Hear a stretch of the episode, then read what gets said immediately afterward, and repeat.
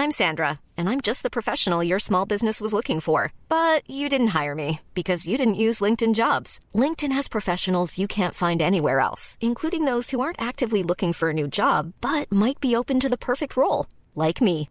In a given month, over 70% of LinkedIn users don't visit other leading job sites. So if you're not looking on LinkedIn, you'll miss out on great candidates like Sandra. Start hiring professionals like a professional. Post your free job on linkedin.com/spoken today. Hey, I'm Ryan Reynolds. Recently, I asked Mint Mobile's legal team if big wireless companies are allowed to raise prices due to inflation. They said yes. And then when I asked if raising prices technically violates those onerous two-year contracts, they said, "What the f*** are you talking about? You insane Hollywood ass."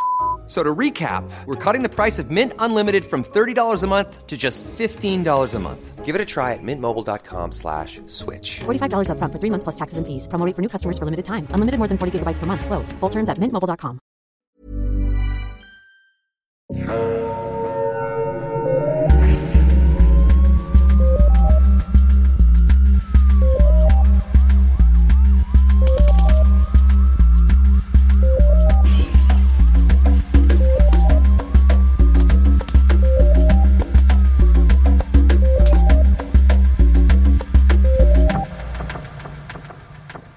Bonjour tout le monde et bienvenue à Un peu de crime dans ton café, le podcast où on parle de crime et de café. Donc, je suis votre, je suis votre animatrice Audrey et aujourd'hui je suis avec Catherine. Catherine, comment ça va? Bonjour, ça va très bien, et toi? Ah, ça va pas trop pire, ça va pas trop pire. Et cette semaine, on vous gâte encore une fois parce qu'on a encore notre invité spécial avec nous, Roxane. Comment ça va, Roxane? Salut, ça va bien. Et toi, ça va toujours bien? Ah oui, euh, ça, pas de changement depuis les cinq dernières secondes. Parfait. Je vais toujours bien. Juste un petit peu plus vieille. C'est moins organique, là, notre Ah. animation à trois, là. On sait pas trop à qui Mm. demander comment ça va pis quand, là. Oh, c'est c'est correct. Ça fait partie de notre charme. Voilà. Alors, Catherine, aujourd'hui, tu as une histoire de crime pour nous. Oui, mais avant, j'aimerais savoir qu'est-ce qu'on voit pendant mon histoire de crime. Ah, mais bien sûr. Donc Ah, mais aujourd'hui, bien sûr! on va boire du café, comme à notre bonne habitude. Euh, le café qu'on boit aujourd'hui nous provient d'une brûlerie de Calgary, en Alberta. C'est un café que j'ai obtenu dans le Roasters Pack, qui est un service d'abonnement où on vous fait parvenir trois cafés par mois. Mm. Catherine et moi, on vous en a déjà parlé. C'est un service vraiment très intéressant pour découvrir des petites brûleries canadiennes. Euh, vous pouvez avoir des brûleries de Montréal, mais aussi d'un petit peu partout au Canada. Et c'est vraiment intéressant parce que vous pouvez choisir votre mouture, votre roast, comment vous aimez votre café, et on va vous fournir du café selon vos préférences. Euh, ceci n'est pas commandité par le Roasters Pack, c'est juste nous qui témoignons de notre appréciation pour ce service. Et le café que j'ai sélectionné pour aujourd'hui nous provient de la petite brûlerie de Calgary qui s'appelle Monogram Coffee. Et le café en question, c'est le Banco Gotiti. Donc c'est un café avec des notes de fraises, de thé noir et de cassonade. Hmm. J'ai trouvé que c'était un café euh, très, très acidulé. Euh, donc, c'est vraiment pour les amateurs de café aux euh, arômes fruités. Euh, le café, même dans la pièce où je me trouvais, on sentait beaucoup l'acidité du café et euh, le café est presque rouge quand on le brew. Donc, euh, c'est vraiment très intéressant. C'est vraiment un café de fruits rouges. Et c'est vraiment pour les amateurs de café très punché et acidulé. Donc, il a beaucoup de corps. Vous allez avoir l'impression qu'il reste longtemps en bouche quand vous le buvez. Mais définitivement, si vous êtes un amateur de café avec un arôme un peu plus complexe, euh, ça devrait être dans vos cordes si jamais vous vous cherchez un café euh, franchement assez original à consommer. Donc, euh, c'est le café que je vous recommande aujourd'hui. Moi, je l'avais préparé à la presse française et comme je vous dis, euh, ça donne une très belle couleur. Je pense que c'est la couleur du café que j'ai le plus retenu parce que justement, il était presque rouge. Un excellent café que je vous recommanderais peut-être pas, par exemple, pour quand vous vous réveillez le matin et que si vous êtes un peu comme moi et que vous avez l'estomac un petit peu à l'envers, quand vous vous levez, ça risque d'être un petit peu rough. Mais un café d'après-midi euh, en lisant un livre, puis vous êtes un peu plus concentré sur ce que vous consommez, euh, je pense que ça peut être un excellent café de fin d'après-midi pour relaxer. Merveilleux! C'est le café que je vous recommandais aujourd'hui. Alors, Catherine, est-ce que tu es prête? Oui, je suis prête à mettre un peu de crime dans votre café. Êtes-vous prêtes, les filles? Je suis prête. Oui. On t'écoute. Merveilleux. Alors aujourd'hui, je vais vous parler d'un crime historique qui allie ma passion pour la lecture de vieux articles sur le site de la BANQ et mon amour de la politique. J'ai nommé Mm. l'affaire Blanche Garneau. Ta-da-da! D'abord, mes sources. Mon information provient d'un euh, bulletin de l'Assemblée nationale de 1994. Wow! Oui, ouais, je sais. Et j'ai aussi euh, lu beaucoup d'articles du Soleil et du Québec Chronicle et j'ai pris des informations sur Wikipédia parce qu'il faut bien toujours, Mm. il faut bien en prendre une fois de temps en temps des petites informations sur Wikipédia. On commence avec l'affaire Blanche Garneau. Gorneau. je vais essayer de prononcer ça le mieux possible, je suis désolée. L'affaire Blanche Garneau. Notre histoire commence le 28 juillet 1920 dans un sous-bois du parc Victoria à Québec. Donc là, j'ai appris qu'il y avait un parc Victoria à Québec, c'est ce que j'étais pas au courant. Là. Pendant le début de mes... au début de mes lectures, je me disais que tout ça se passait à Montréal, mais en fait, c'était pas à Montréal. Pantoute, c'est à Québec. Ah, ben, découvrons les régions du Québec. Et on explore les régions du Québec aujourd'hui avec Audrey et Catherine. Alors, on est dans le parc Victoria à Québec. Et c'est, euh, on se l'imagine, c'est un grand parc, c'est le matin, c'est beau, on est au mois de juillet, il fait chaud, il y a des petits oiseaux qui chantent, il y a un Ah, petit là, là. garçon qui s'appelle Albert la tulipe 9 ans, qui se promène avec son petit bonheur et il s'en va cueillir des cerises dans le sous-bois. Puis il gambade, il gambade, et tout à coup, il aperçoit un cadavre. Ah! Ah ben, maudit journée scrappée. Je sais. Le cadavre est vraisemblablement celui d'une jeune femme. La jeune femme a été agressée sexuellement, puis étranglée. Elle tient un mouchoir à la main, une belle image frappante. C'est un mouchoir avec les initiales HD dessus. Hmm. Oh! Le chef de la police de Québec confie l'affaire au détective Lauréat Lacasse, qui était ben ben occupé lorsqu'on lui dompe cette histoire sur son bureau, alors il met plusieurs jours à se pointer sur la scène de crime. Maudit lauréat. Ah! Oui, maudit lauréat. Fait que là, Donc, le cadavre fait juste rester là pendant tout ce temps-là. et le cadavre était là depuis quelques jours déjà. C'est ça qu'on va apprendre plus tard. Wesh! Je Ramassez vos affaires! Ah, je sais, c'est terrible. Alors, entre-temps, mais euh, comme on peut se l'imaginer, il y a beaucoup de va-et-vient sur la scène de crime, et les premières rumeurs par rapport au cadavre retrouvé dans le parc commencent lorsqu'un policier hasarde que peut-être que la jeune fille morte a été tuée ailleurs et puis déplacée dans le parc.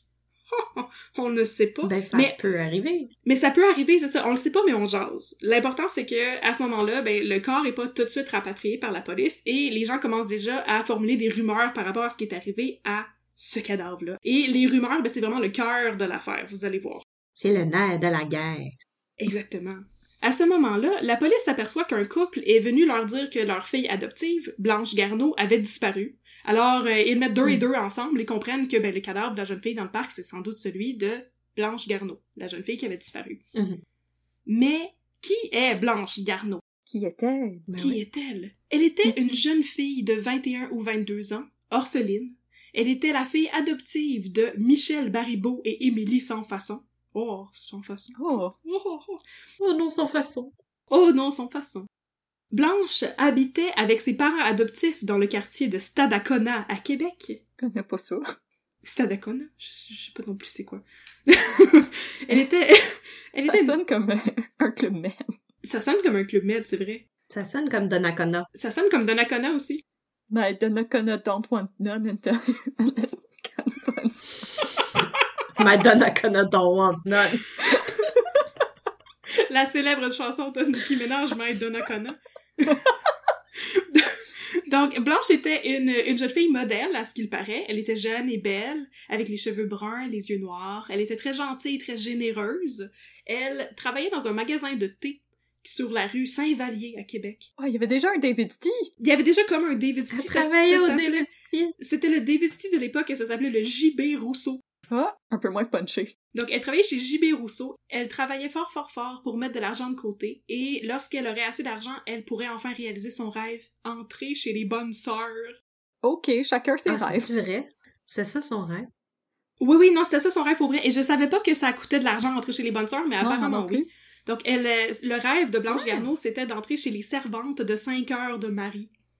Ouais. Tant qu'à tant qu'à choisir un couvent, moi, je trouve que celui-ci a un beau nom. Mhm. Ah, 5 heures. Mhm. Dans ma tête, je suis comme, pourquoi 5 heures? 5 heures. 5 heures. Ok, C'est le- excusez, je suis twist. C'est le couvent de midi de Marie. 5 heures le matin ou 5 heures le soir? 5 heures et quart. 5 heures et quart, 5 heures Marie de 5 heures et quart du soir. Alors, le 23 juillet donc cinq jours avant la découverte du corps, Blanche Garneau rentrait chez elle en passant par le parc Victoria lorsqu'elle a été sauvagement attaquée, violée et tuée. Ses parents, ne la... Ses parents adoptifs ne l'ont pas tout de suite portée disparue, sans doute parce qu'ils pensaient qu'elle était juste partie courir le galipote ou quelque chose comme ça. Mais Oh. ils Ah. finissent par contacter la police au bout de 5-6 jours et ben dans les jours suivants, c'est pas exactement clair le timeline, mais dans les jours suivants, le cadavre est retrouvé par le petit Albert qui voulait aller ramasser des cerises. Ah, pauvre lui. Pauvre Pauvre Albert. enfant. Il va Ah, être traumatisé je des cerises et il voudra plus jamais rien savoir. Ah non, je sais pas Ah, enfant. puis elle Fait a que il- ramassé des cerises. Il a trouvé un cadavre et il ira plus jamais ramasser des cerises. c'est c'est fini. Alors, aussitôt, la police de Québec entame une enquête.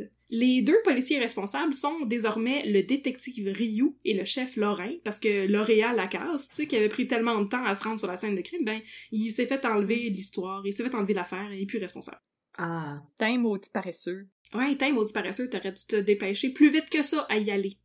En tout cas, la- les policiers font une enquête et d'abord ça piétine. Ils apprennent tout de même que Blanche Garneau a été vue par un témoin en compagnie de deux hommes au parc Victoria le jour même de sa disparition et conséquemment de sa mort. et, Deux là- monsieur. et là, ok, j'ai écrit en septembre 2910. Ouais, Dans le futur! c'était probablement Ça devait être en 2910. ça devait être en 1920 parce que, ok. Donc, en septembre 1920, le détective Rio est contacté par un avocat de Sudbury qui a reçu la visite d'un ancien prisonnier qui avait de l'information intéressante à livrer. Le prisonnier s'appelle Louis Dubé et a partagé une cellule de prison avec un dénommé Raoul Binet à la prison de Fort William pendant, deux, pendant huit semaines, pendant deux mois. Binet était en prison pour vol. Et pendant qu'ils étaient en prison ensemble, Raoul Binet aimait lire le journal avec Dubé. Hmm. Il doit pas avoir grand chose d'autre à faire en prison à cette époque-là. En 1920, c'est ça. Fait que Mm. Parfois, il recevait à la prison de Fort William la presse, c'est la presse de Montréal. Puis là, un Ah. jour, dans la presse, il y avait un article sur le meurtre de Blanche Garneau. Et là, Dubé a remarqué que Binet avait l'air pas mal stressé. Oh! Il lui a demandé s'il connaissait Blanche Garneau. Tu sais, est-ce que c'était quelqu'un que tu connaissais? C'était-tu une amie? tu sais? Et Binet, Binet, voyons, Bini. Et Binet a fini par avouer que oui. Et il lui a confessé qu'il avait été témoin du meurtre de Blanche Garneau. Hein? Yes! Mais il est en prison. Il était pas en prison? Il est en prison pour une autre affaire. Je comprends pas. Il est en prison pour une autre affaire. Mais il était pas en prison à ce moment-là, là. Ah. Il est un homme libre. Ouais. Ça, ça a pris longtemps avant que la police de Montréal écrive quelque chose sur ça pendant que l'autre était pas en prison puis après il était en prison. Oui. Vous allez voir le timeline. Le, le timeline est un peu flou. Pour des raisons qui vont s'expliquer plus tard. Ok. Ok. Pas grave. On peut tout couper ça. On peut tout couper sur le montage. Voici, voici l'histoire telle que livrée par Raoul Binet à euh, Chose Truc Dubé, qui va ensuite la raconter à l'avocat. Bon. C'est beaucoup du, euh, du téléphone, euh, tu sais. Fait qu'on raconte une histoire, puis l'autre histoire, puis l'autre histoire. Donc, le soir du 23 juillet 1920, Binet et un homme du nom de Fred Palmer se promenaient dans le parc Victoria avec Blanche Garneau. Fred Palmer était une connaissance de Blanche Garneau, et Binet était juste un third wheel qui se promenait avec eux. J'ai rien à faire, moi, vous suivre. Ah là là là Je pourrais ramasser des cerises. Tout à coup, euh, Palmer a attiré Blanche dans un buisson et il l'a agressée. Binet pensait que Palmer l'amenait à l'écart juste pour euh, la frencher, tu sais, parce qu'on est en 1920 puis on va se cacher pour faire des affaires comme ça. Puis là, tout à coup, il a réalisé que Palmer avait l'air de frapper quelque chose dans le buisson, fait qu'il s'est approché puis il a vu que Palmer était en train de tabasser Blanche Garneau. Seigneur! Je sais. Elle avait l'air morte et Binet dit qu'il a essayé de la ranimer sans succès. Puis ensuite, Binet et Palmer se sont sauvés en Ontario où ils ont volé une valise dans leur lieu de travail euh, dont le contenu totalisait 100 dollars. Et pour ce vol-là, ils ont été envoyés à la prison de Fort William et en prison, Palmer et Binet sont séparés parce que Palmer a une intercation violente avec un gardien de prison et, comme il reçoit une peine plus sévère puis il est transféré dans une autre Mm. aile, tu sais. Puis Binet, ben, lui, il se ramasse avec euh, le sympathique Dubé et ils lisent le journal ensemble et un jour, il lui raconte ça. On a, on a que- gone full circle, là. Ouais. Palmer a l'air d'un individu peu recommandable. Binet aussi. C'est c'est- c'est ce que j'allais vous expliquer. Binet est un criminel notoire à ce stade-là. là. Oh! Un dangereux individu. C'est un dangereux individu qui a déjà fait de la prison à la prison de Bordeaux à Montréal. Oh! Mhm. Ça, c'est sérieux. C'est très sérieux. Avec les pétriotes. avec les patriotes. Le détective Ryu est certain qu'il a enfin trouvé ses coupables lorsqu'il est contacté par l'avocat de Sudbury qui lui raconte toute cette histoire-là. Alors il s'active pour aller arrêter Raoul Binet, ce qui arrive finalement Mhm. le 21 janvier 1921. Fait que ça prend quand même un bout, là. Mon dieu, ça y a pris longtemps. Ça y a pris... Le monde, les policiers dans cette histoire-là sont pas top, là. Ça y a pris un bout. parce que- Ouais. faut que, faut que j'aille chercher mon cheval, là, pis là... Ouais, après ça, faut que je... Faut que je me Ouais. rende à Sudbury, puis là, Puis là, j'ai manqué mon téléroman. Mon Mon- radio-roman, ça. mon radio-roman, puis le temps d'une paix, puis là, ça va être compliqué. Fait que là, finalement, Binet est arrêté à Sudbury et envoyé direct à Montréal, euh, en train. Et lorsqu'il arrive à Montréal, il est interrogé par le chef Lorrain, le chef de la police. Et alors, Binet livre son histoire. Et raconte ben, la même histoire que je viens de vous raconter. Et il livre à la police Ah. Fred Palmer, son complice. Palmer est encore en prison à Sudbury à ce moment-là. Fait que là, la police fait juste aller l'arrêter là-bas, tu sais. Final, C'est bâton. fun, il bouge pas. C'est le fun, il, il était facile à trouver contrairement à Raoul Binet, tu sais. Il est resté à la même place. Et là, la police a comme une super bonne idée, qui est que les deux hommes vont avoir des procès indépendants. Comme ça, ils peuvent témoigner l'un contre l'autre. Oh, oh, oh, snitches will get the stitches. T'as-tu goût de snitcher sur Palmer? T'as-tu goût de snitcher sur Binet? Fait que là, c'est ça qui est en train de s'organiser. Sauf que là, Ah. En octobre 1921, lorsque Binet arrive à son procès, il témoigne devant le jury et il fait au jury des révélations pas mal hot qui les Oh. choquent pas mal. Oh oui. Il dit que oui, il a livré Palmer au détective Rio, mais que c'était une fausse confession. Oh non! Hmm. Le maudit. Ok, voici ce qui est arrivé selon Binet. Il se fait arrêter par le détective Rio à Sudbury et envoyé à Montréal. Dans le train, Rio ne lui fait pas des menaces, mais plutôt des promesses. Il lui dit que Hmm. Palmer est déjà incarcéré à Montréal, donc il a déjà été arrêté, et que Palmer a livré Binet. Que Palmer a dit aux policiers de Montréal que Binet était coupable du meurtre de Blanche Garneau. Puis là, Binet lui dit Ben non, il a menti, moi j'ai rien fait. Et le détective Rio lui dit que Palmer est juste un maudit anglais, puis que si Binet a envie de l'accuser, toute la mort de Blanche Garneau pourrait passer sur le dos du maudit anglais, puis que Palmer serait juste retourné directement en prison, puis Binet pourrait rentrer chez lui. Ah ah. Oh! On là, juste pitcher les Anglais en avant du train. c'est exactement ça. Et là, après ça, dans une procédure qui n'est pas du tout officielle ou acceptée nulle part, là, le détective Ryu héberge Raoul Binet dans sa maison Ben voyons. Ah, Yes. tu peux pas faire ça. en attendant son procès. Ça te donnerait une bonne comédie. Ça donnerait une très bonne comédie. Fait qu'il lui fait des promesses, puis il lui dit Regarde, on a déjà plein d'informations sur toi, là. Ok, Palmer il a déjà dit que c'est toi qui l'avais tué, mais tu sais, on peut tout faire passer ça sur le dos de Palmer. C'est juste un maudit anglais, puis on va le renvoyer à Sudbury en prison, puis tu vas t'en sortir. Puis il, il habite avec lui, là. C'est un gros truc de good cop, là, où est-ce qu'il fait des promesses et tout. Mais Binet jure, lors de son procès, que tout ce qu'il savait sur l'affaire de Blanche Garneau au moment de, euh, de livrer son témoignage à- à- au détective Rio, et au chef Lawrence, il l'avait appris dans les journaux. Et que, en plus de ça, je sais, et il dit en plus de ça que euh, il était même pas dans la ville de Québec au moment du meurtre. Oh non. Il était même pas là. Je suis même pas là, je suis au courant de rien. Je plaide l'ignorance. J'étais même pas là, je le sais pas. Je sais pas, je n'ai jamais entendu parler. Cette révélation est pas mal choquante parce que, on s'entend, la police a arrêté Palmer suite au témoignage de Binet en faisant croire à Binet que Palmer l'avait déjà livré. Fait qu'ils ont comme forcé les gens à faire des fausses confessions. Et avec ce témoignage choc-là, la défense arrive à semer le doute dans la tête des jurés.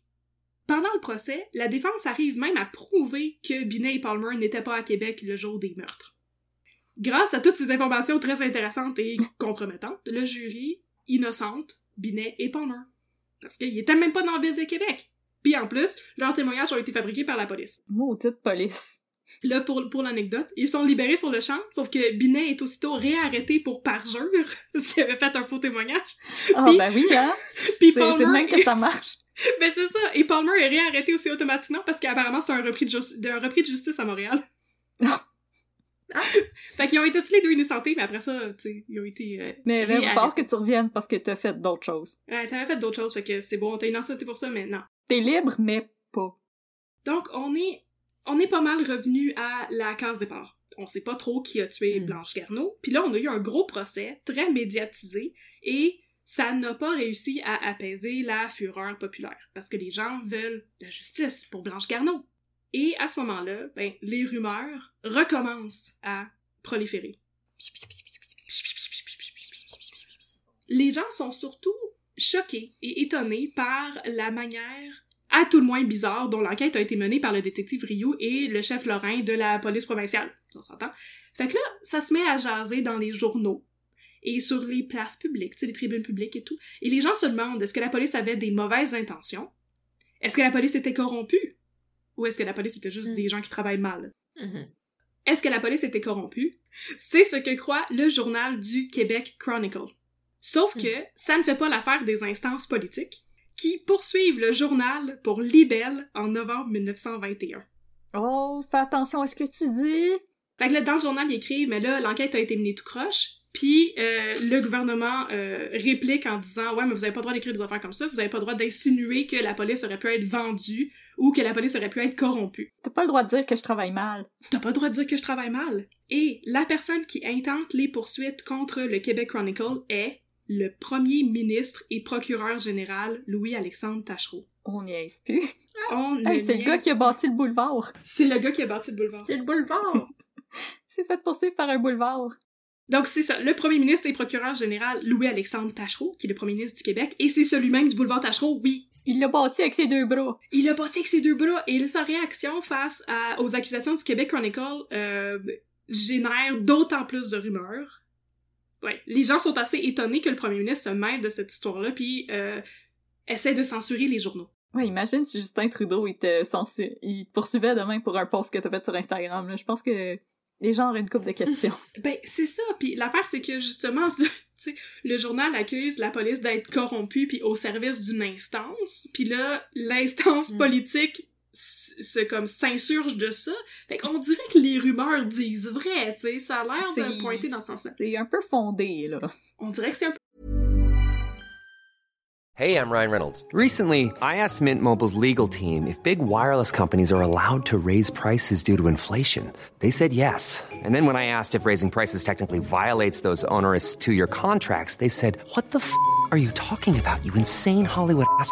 So to recap, we're cutting the price of Mint Unlimited from $30 a month to just $15 a month. Give it a try at mintmobile.com slash switch. $45 upfront for three months plus taxes and fees. Promo rate for new customers for limited time. Unlimited more than 40 gigabytes per month. Slows. Full terms at mintmobile.com. fondé.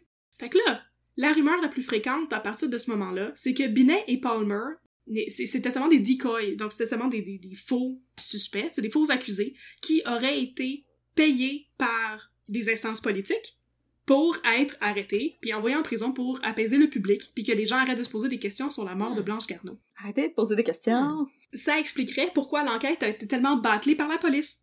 Et la principale rumeur qui fuse, dis-je, c'est que les véritables meurtriers seraient possiblement déjà connus des autorités et qu'ils seraient des hommes trop importants pour être arrêtés.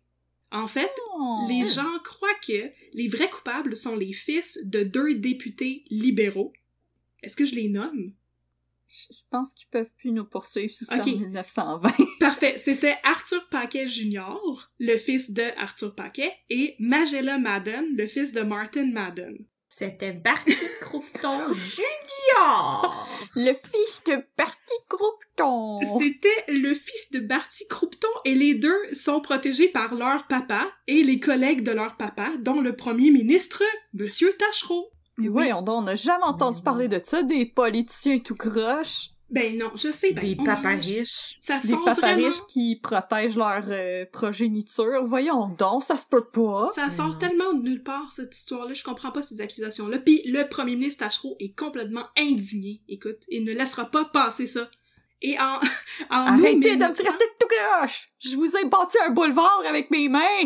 avec le maïs Champlain, vous aimez pas ça, le maïs Champlain? Ah! Il y a un Archambault! Acheter Ah, des Il y avait un! Giorgio aussi. Il y avait un Giorgio avant.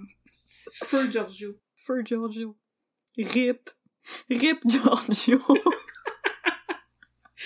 Alors, en août 1922, Les rumeurs sont encore plus alimentées par une élection partielle dans le comté de Labelle, durant laquelle j'imagine qu'on accuse des politiciens de favoritisme ou whatever. Et là, l'histoire dont on parlait plus depuis un petit bout repart, puis là, ça recommence à discuter de ça dans les journaux. Mon Dieu, mais qu'est-ce qui est arrivé avec l'histoire de Blanche Garneau? On l'a jamais su, les fils des politiciens, blablabla. Bla, bla. Et là, dans les assemblées conservatrices, parce que Tachereau était un libéral, c'est là qu'on commence à chanter Libérez-nous des libéraux. Libérez-nous des libéraux. Yes. Libérez-nous des libéraux. Alors, dans les assemblées conservatrices, on commence à accuser Tachereau de faire entrave à la justice. Et là, le premier ministre, il en dit quoi? Ben, il en dit rien pantoute. En fait, il, il, a l'air d'être, il a l'air d'être très affecté par ce que les gens disent sur lui dans les journaux, mais pas nécessairement ce que les autres disent sur lui dans les assemblées euh, législatives et nationales. Il dit le meme de Homer Simpson qui rentre discrètement dans un buisson. C'est à peu près ça. Et là, en octobre, en octobre 1922, c'est là que, en bon français, la marde pogne. De shit Oh hits no. the fan. Ah. Ouais, ouais. Le caca dans le ventilateur. Le caca dans le ventilateur.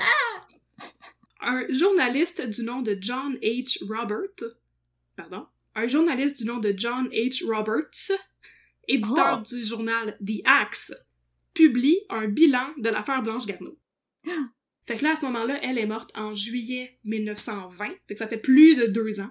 Et il y a un bilan qui est publié par John H. Robert, qui est l'éditeur du journal The Axe. The Axe, c'est un hebdomadaire, comme le TV Hebdo, Oh Qui paraît- qui paraît à ce moment-là depuis quelques mois à peine et qui s'inspire d'un nouveau style journalistique apparemment inspiré soit de la Nouvelle-Angleterre ou straight up de l'Angleterre, les sources divergent là-dessus, qui veut inciter la réaction du public. Oh, c'est la presse euh, à potin? C'est la presse à potins, c'est les Ben. tabloïds. Oh, Oui. c'est le people. C'est genre la semaine. La temine de tétamine. Je dis en fait que c'est comme le éco-vedette puis le dernière heure.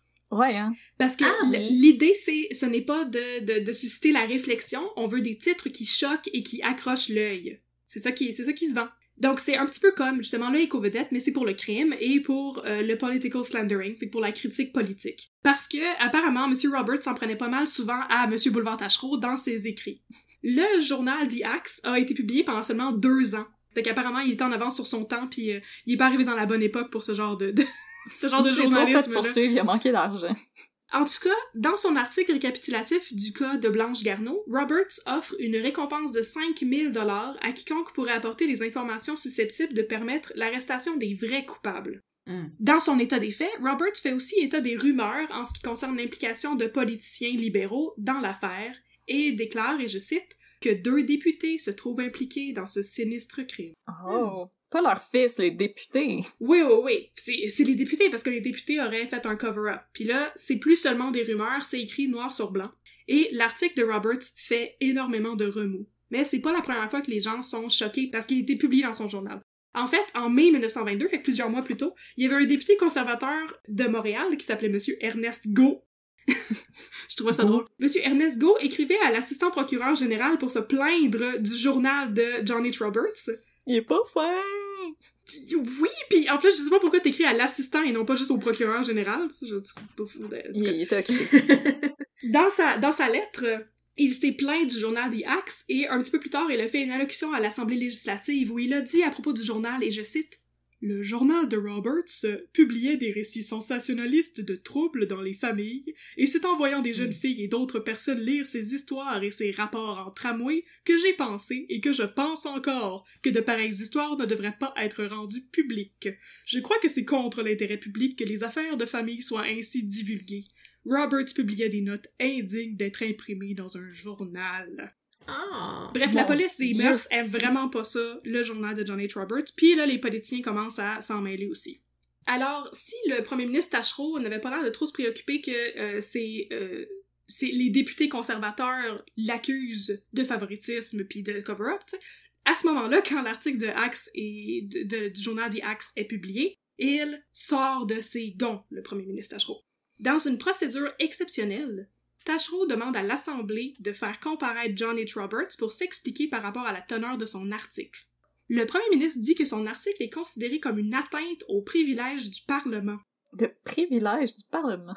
Oui, c'est ça. Alors Roberts est arrêté, subito presto, par un sergent d'armes et se présente devant l'Assemblée législative le 2 novembre 1922.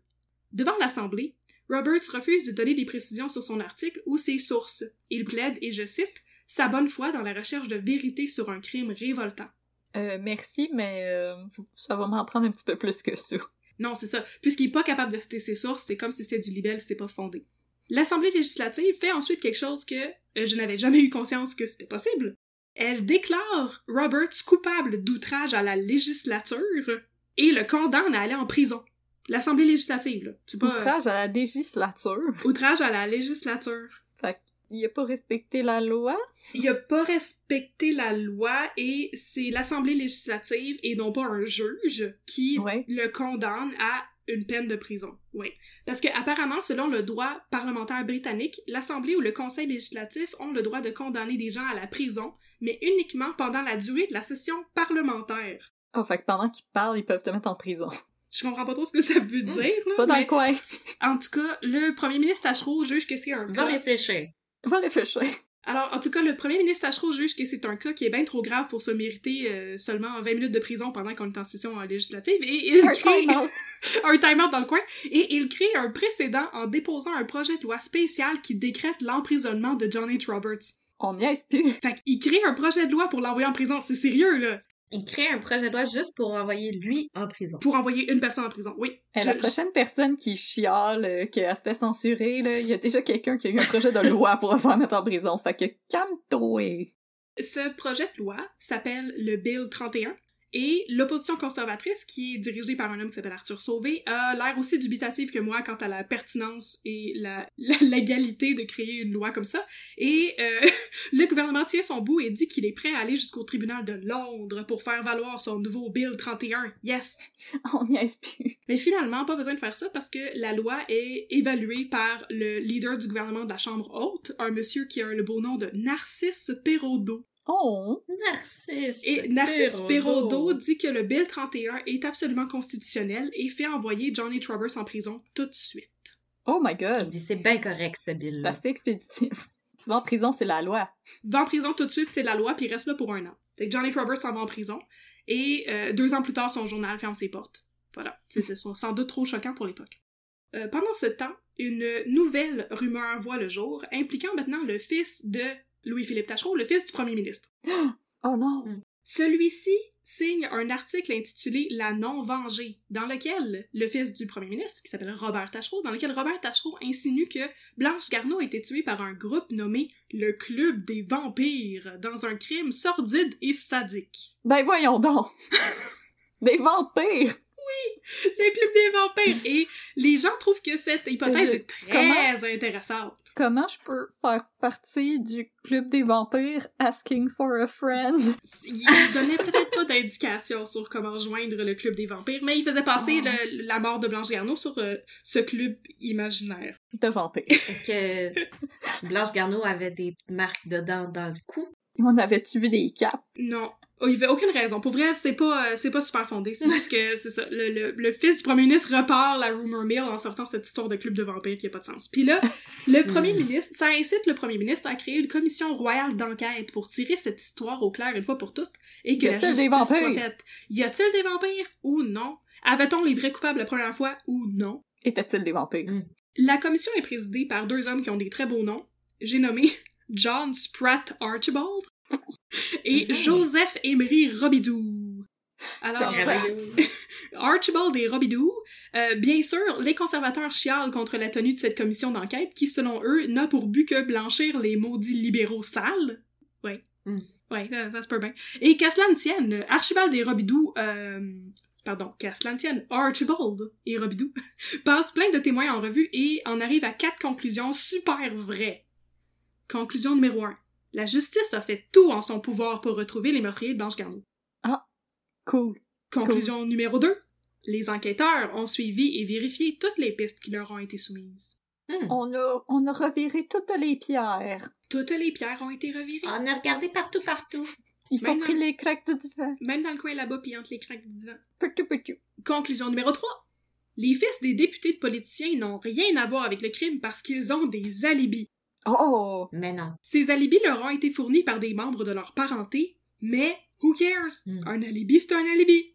Bref, leur famille a dit non, non, non, ils ont pas commis de meurtre, ils étaient avec nous ce soir-là.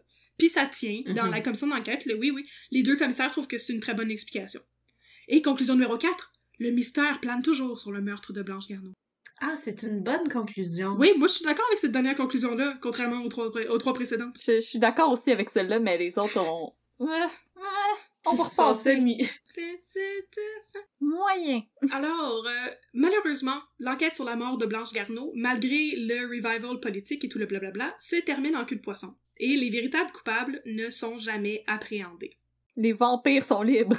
OK. Mm. Litté- littéralement, parce que depuis, il paraît que l'affaire Blanche Garneau est maudite. En effet, selon une madame qui a organisé une exposition de musée sur Blanche Garneau dans les années 80, beaucoup de documents liés à cette histoire ont disparu et tous les journalistes qui ont écrit là-dessus ont reçu des menaces anonymes. Donc, je vais vous Ouais. tenir au courant si ça m'arrive, OK? Oh non, Catherine, non! Je veux pas te perdre!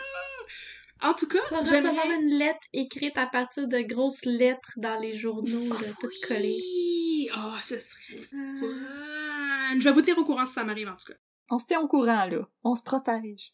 Mets la jo- géolocalisation sur ton cellulaire. Oui, toujours, toujours. Je vais vous drop a pin si à un moment donné je suis en quelque part de louche. là. Oh, a secondary location. Oh non, it never go to a secondary location. non, jamais, jamais, jamais, jamais. Jamais, jamais, jamais.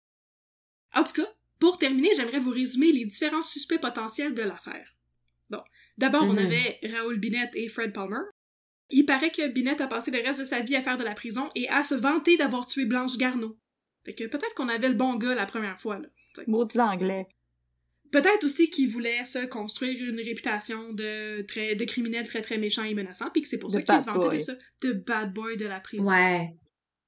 Pour être comme pas intimidé par les autres dans la prison. Ça se peut. dire, moi j'ai fait quelque chose de bad. Don't mess with me. J'ai tué quelqu'un qui voulait devenir une bonne sœur.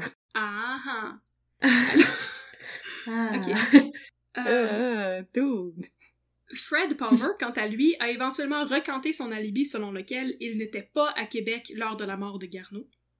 Alors, Mhm. à mon avis, il demeure des suspects intéressants, mais là, ils sont morts parce que c'était les années 20, mais je veux dire, c'était peut-être les bons gars, Mm. after all. Ok. Hmm. Sinon, Les bons mauvais gars. les bons, mauvais gars, bons criminels, mauvais. Les bons mauvais criminels? Exactement. les mauvais bons criminels. Les méchants. les méchants. Sinon, un autre suspect est Martin Griffith, qui habitait sur le trajet que Blanche empruntait pour aller au travail, et qui avait demandé à deux reprises à Blanche de sortir avec lui sans succès, parce qu'on s'en rappelle, elle voulait entrer dans les sœurs. Ah ouais, elle s'intéressait pas à lui. Non, ça. s'intéressait à Jésus. Elle s'intéressait à Jésus. Fait qu'il aurait pu quand même se frustrer, euh, être frustré de la poche, comme j'ai écrit dans mon script, et vouloir la tuer. Oh! oh! Il y a la poche frustrée. Il avait la poche frustrée, il a peut-être voulu la tuer, mais il y a rien de cela qui est prouvé. C'est juste euh, une hypothèse comme ça. Sinon, Réal Baribeau, qui est l'auteur du livre Qui a tué Blanche Garneau, avait un suspect de prédilection. Michel Baribeau, qui était le père adoptif de Blanche. Oh. Ah. Ouais, sauf que, ben, apparemment, il y a pas beaucoup de preuves qui abondent dans ce sens-là, fait que c'est un petit peu comme le suspect précédent, là, ça, c'est juste une preuve circonstancielle. Hearsay.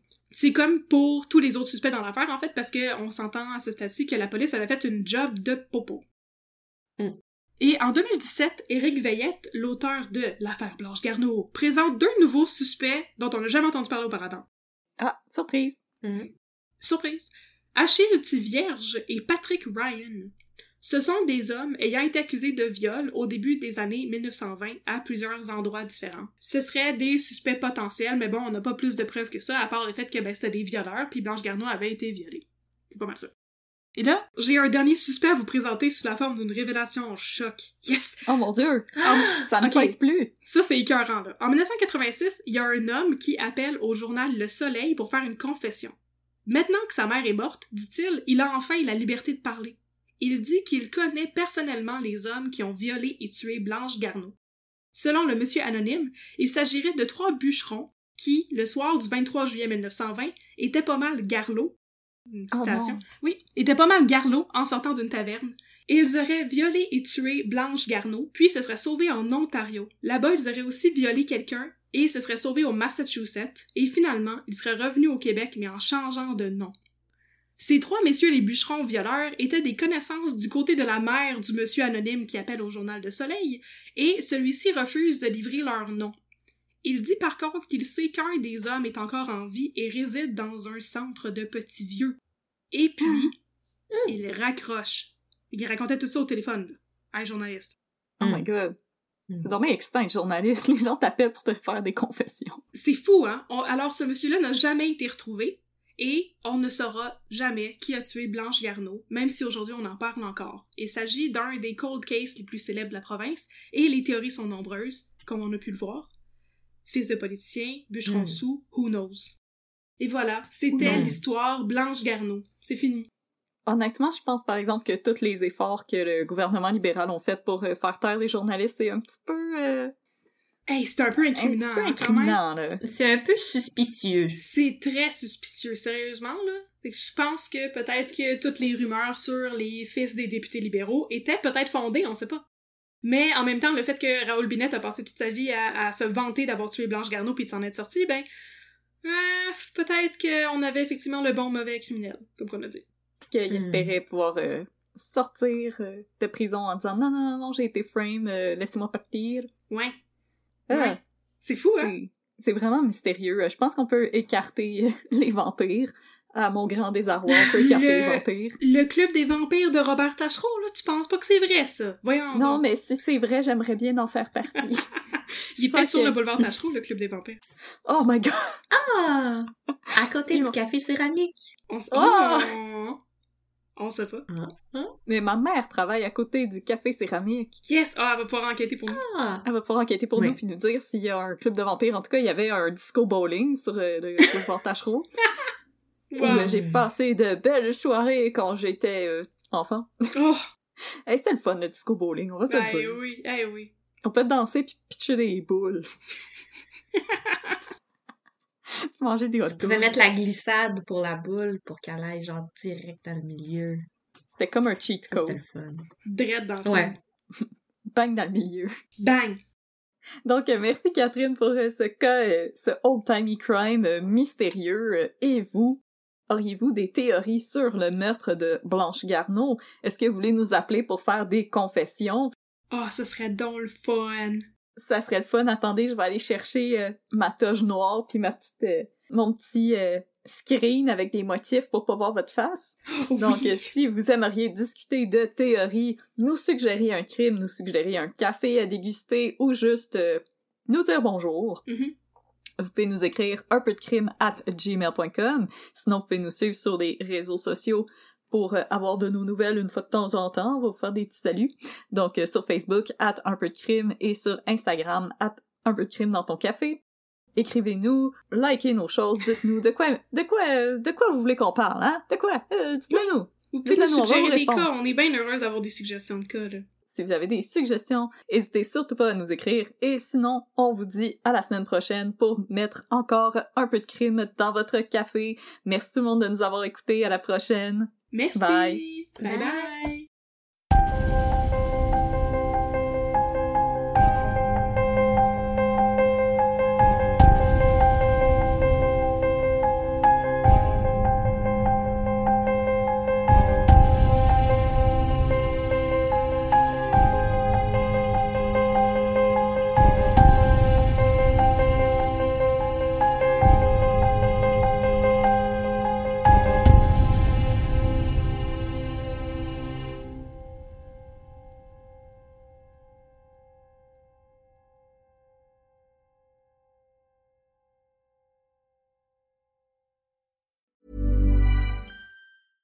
These days, having versatile clothing you can wear anywhere is a must. That's why American Giant makes all sorts of versatile any-weather staples, hoodies, jackets, and more. Whether you're buying a gift or stocking your closet, you'll find just what you need. And it's all made right here in the USA. Find your new wardrobe staples at American-Giant.com and get 20% off your order when you use code ANYSTYLE24 at checkout. That's 20% off at American-Giant.com, promo code ANYSTYLE24.